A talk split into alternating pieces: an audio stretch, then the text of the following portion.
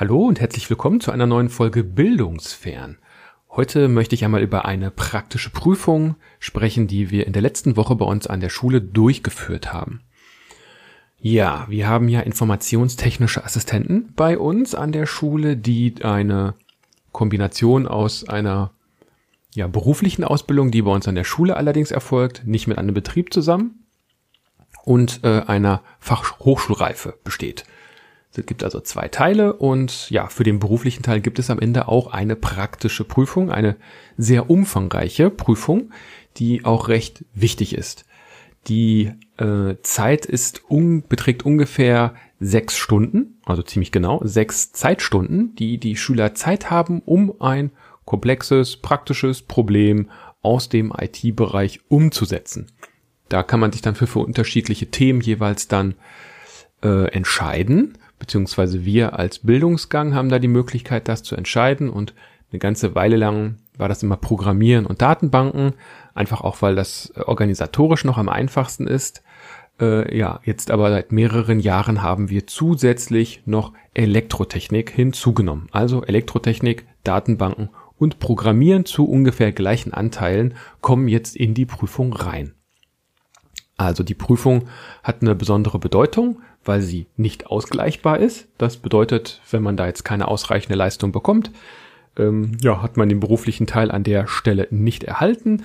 Und ähm, ja, deswegen, man kann sie auch nicht ausgleichen oder durch mündliche Prüfung oder sonst irgendwie da wegargumentieren. Deswegen ist es wichtig, dass möglichst viele das am Ende dann auch bestehen.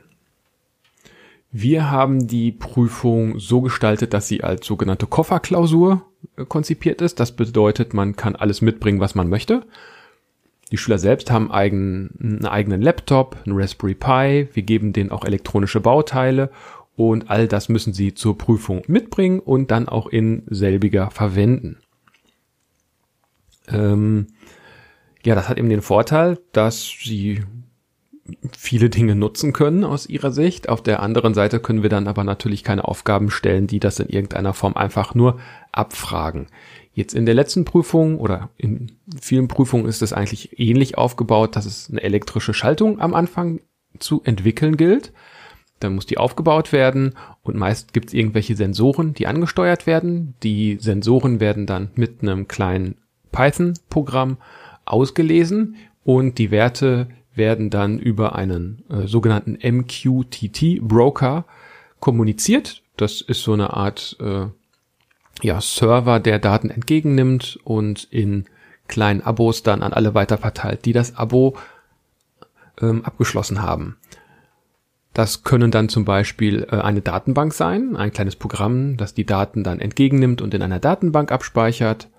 Ähm, das können Visualisierungskomponenten sein oder im, in diesem Fall war es jetzt auch eine kleine Webanwendung, die die Daten dann entgegennimmt und äh, auf einer Webseite anzeigt. Also alles ganz unterschiedliche Dinge und ja, weil es da auch eine gewisse Komplexität gibt, äh, ja, haben wir dann Dinge wie zum Beispiel Datenblätter, ähm, Fachbücher, eigene Notizen, äh, Quelltexte, die sie vorher erstellt haben, haben wir zugelassen und die durften sie benutzen.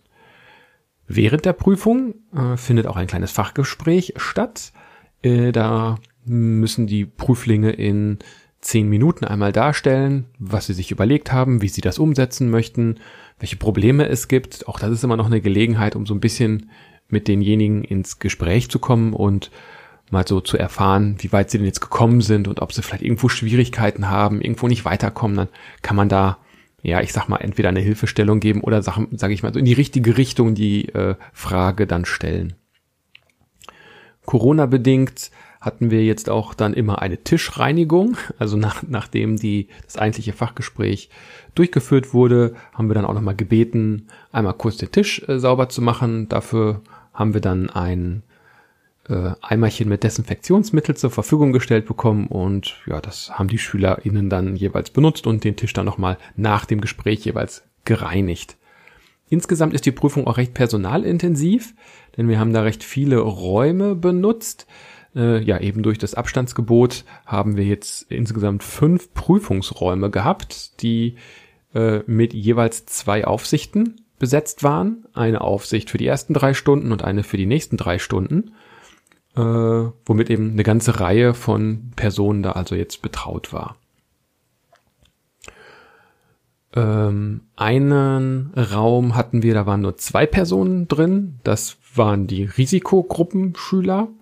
Äh, ja, die saßen da eben dann in den entferntesten Ecken des äh, Raumes für sich und konnten da dann eben ihre Prüfung dann auch absolvieren.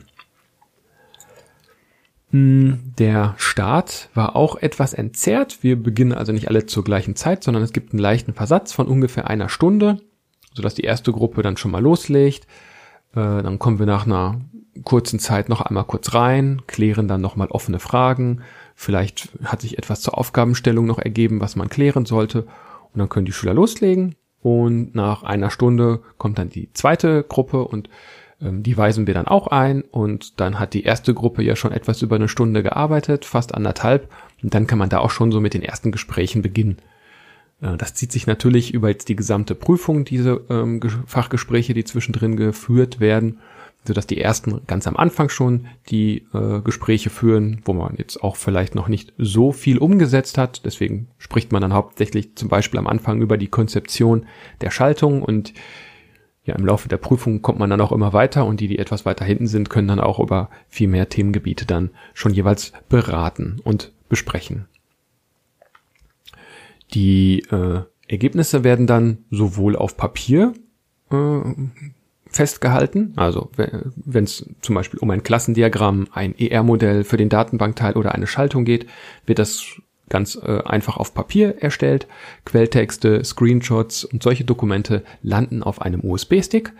Dafür äh, haben wir einen Schwung USB-Sticks mit Nummern versehen, äh, gekauft und dann jeweils eine Nummer drauf geschrieben und die Schüler schreiben dann jeweils die Nummer ihres USB-Sticks mit auf den Aufgabenbogen drauf und wir können das dann später zuordnen.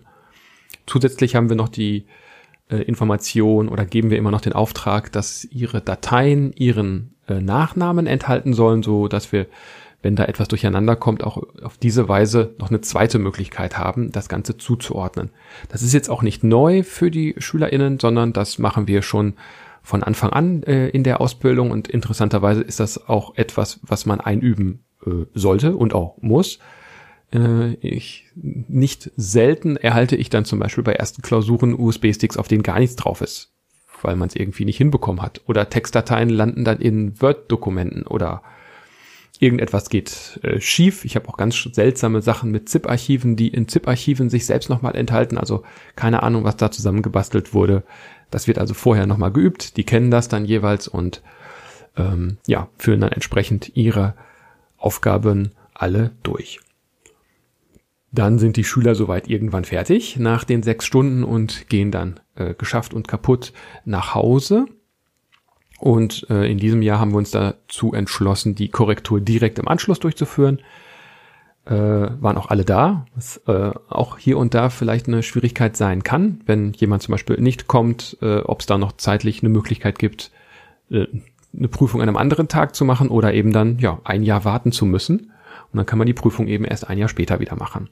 Waren aber jetzt alle da, insofern konnten wir direkt durchkorrigieren und haben uns dann äh, zusammengefunden. Äh, mit äh, Sicherheitsabstand haben wir uns dann zu dritt in einen Raum gesetzt und dann hat jeder seinen Bereich korrigiert. Und dann, ja, waren wir irgendwann am späten Abend dann auch soweit fertig, dass wir die Noten alle äh, festlegen konnten an diesem Tag. Das soll es erstmal gewesen sein wieder für diese Folge. Praktische Prüfungen finden bei uns jedes Jahr statt. Äh, ich bin mal gespannt, wie es im nächsten Jahr dann aussieht, wie insbesondere dann auch die Vorbereitung ähm, ablaufen wird, äh, ob wir dann ähnlich gute oder schlechte Ergebnisse erhalten wie in diesem Jahr. Das wird das nächste Schuljahr dann aber zeigen. Und äh, ja, ich bin mal gespannt, wie es dann im nächsten Jahr aussieht um diese Zeit, äh, ob es dann schon einen Impfstoff gibt oder nicht und ob man dann die Prüfung wieder wie gewohnt äh, durchführen wird. Also zum Beispiel mit weniger Räumen. Das wird so ein Hauptaspekt sein. Wobei äh, war auch ganz interessant äh, hier zu sehen, dass die Raumsituation auch sehr entspannt war. Also dadurch, dass nicht so viele Schüler in einem Raum waren, ähm, ließ sich auch, äh, ja, konnte man viel leichter mal so zwischen den Tischen äh, entlang gehen, wenn man irgendetwas erledigen musste oder einfach nur durch den Raum gehen musste, weil dann doch durch viele Mehrfachsteckdosen äh, hier und da ein größerer Verkabelungsaufwand entsteht. Die Schüler bringen neben ihrem eigenen Laptop dann auch ihren eigenen Raspberry Pi mit und ja eine Schaltung auch und da braucht man dann schon den ganzen Tisch, äh, um das Ganze durchzuführen. Und deshalb, ja, ist da einfach auch mehr Platzaufwand nötig. Und bisher haben wir alles immer in zwei Räumen realisiert. Ähm, vielleicht ist das aber auch eine, eine Idee daraus zu lernen und zu sagen, vielleicht macht man es doch mit ein bisschen mehr Platzangebot in mindestens drei Räumen. Vielleicht nicht ganz so extrem ausgedünnt wie jetzt in diesem Falle, äh, aber das wird dann auch die Zukunft zeigen. Ja, bis hierhin erstmal alles Gute, bleibt gesund, wascht euch die Hände, haltet Abstand. Wir hören uns und tschüss.